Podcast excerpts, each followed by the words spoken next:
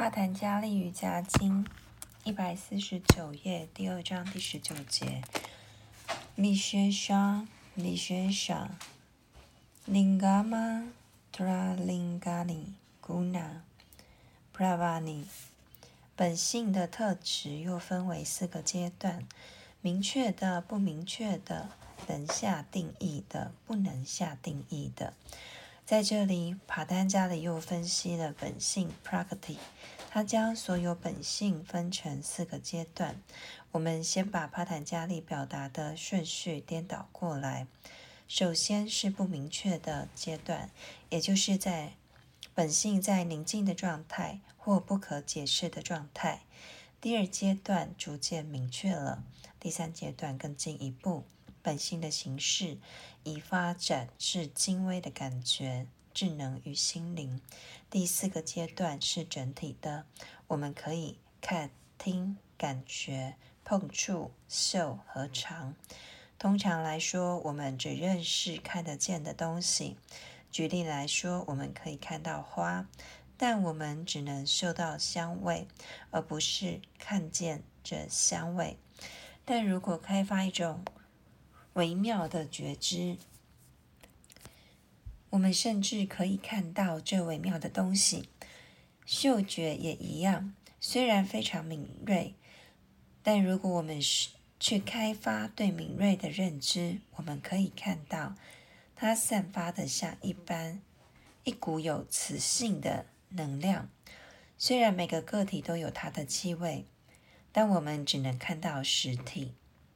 看不到气味，也看不到这些灵体的颜色。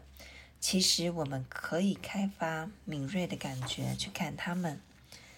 第二十节，Drasta Drasma Traha Sutobi Pratyaya Nupashaha。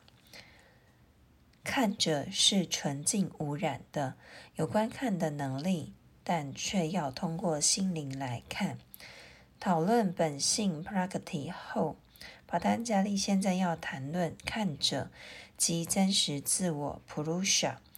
亮光是纯净而不会改变的，它呈现出的改变是因为有本性 （prakriti） 作为媒介。太阳光并不会弯曲，但透过水之后会折射。红色电灯泡的灯丝放射的是纯光，当我们看到的是红色的光，那是因为四周的玻璃是红色的。同样的，我们都是一样的人，但我们的外表、动作和想法都不一样，因为我们的身体与心灵的本性状态不一样。如果我们心累积了一些法律的知识，我们会成为律师。累积了一些医药的知识，我们会成为医师。如果我们没有思想，我们会被称为愚昧的人。所以，虽然我们的原本特质是一样的，但显现出来却都不一样。通过瑜伽的思想，我们可以把全体人类视如兄弟姐妹。我们可以没有例外的拥抱所有的人。即使是罪人，我们也一样付出爱心，因为我们也曾经是罪人。今天的罪人可能是明天的圣人。永远不要去批评一个罪人。如果我们能够理解到大家曾经在同一条船上的事实，我们甚至可以向罪人伸出援手。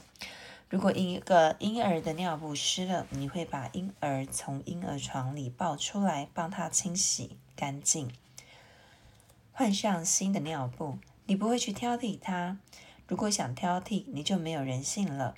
所以瑜伽可以从我们生命的各个层面角度来帮助我们。